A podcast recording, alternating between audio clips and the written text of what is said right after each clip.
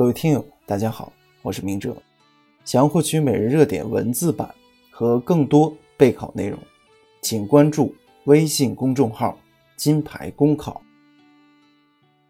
今天的热点来自胡红旗的文章，请多设置一些路边摊贩便民疏导点。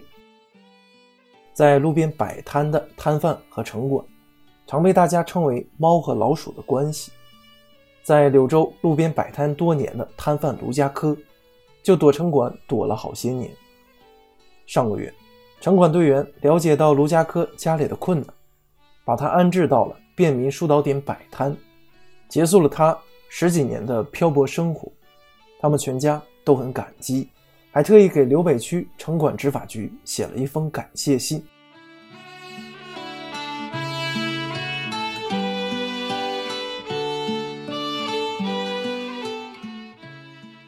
便民疏导点让人欣慰，而躲城管躲了好些年，让人心酸。选择路边摆摊，大凡是经营品种并不适合室内市场，或难以承担市场费用，因此也是出于无奈。对于路边摆摊，一味堵显然是治标不治本，实际上也根本堵不住。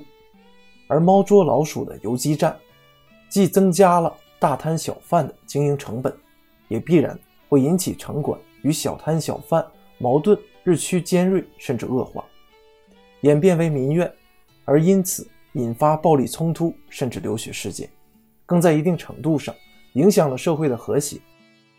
至于对占道经营一概予以取缔，既不现实，更不可行。应当看到，小摊小贩的许多经营品种，也有着巨大的市场需求，是市场。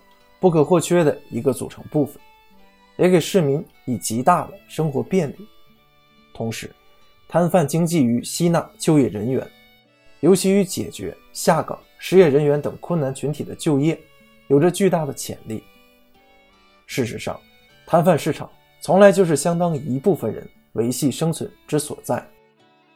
因此，在对无序流动摊点堵的同时，安排一个出口，其实。也是个民生问题，也因此，对路边摆摊、占道经营的管理，还是要如柳北区城管那样，立足于安排出口，合理选择不影响交通及市容环境的三四级道路，多多的设置便民疏导点，让小摊贩有固定又稳定的经营场所，又保留了原有的特色，这与保障小摊贩的权益，与方便市民的生活。于活跃和繁荣市场，于规范城市的管理，都不失为务实之举。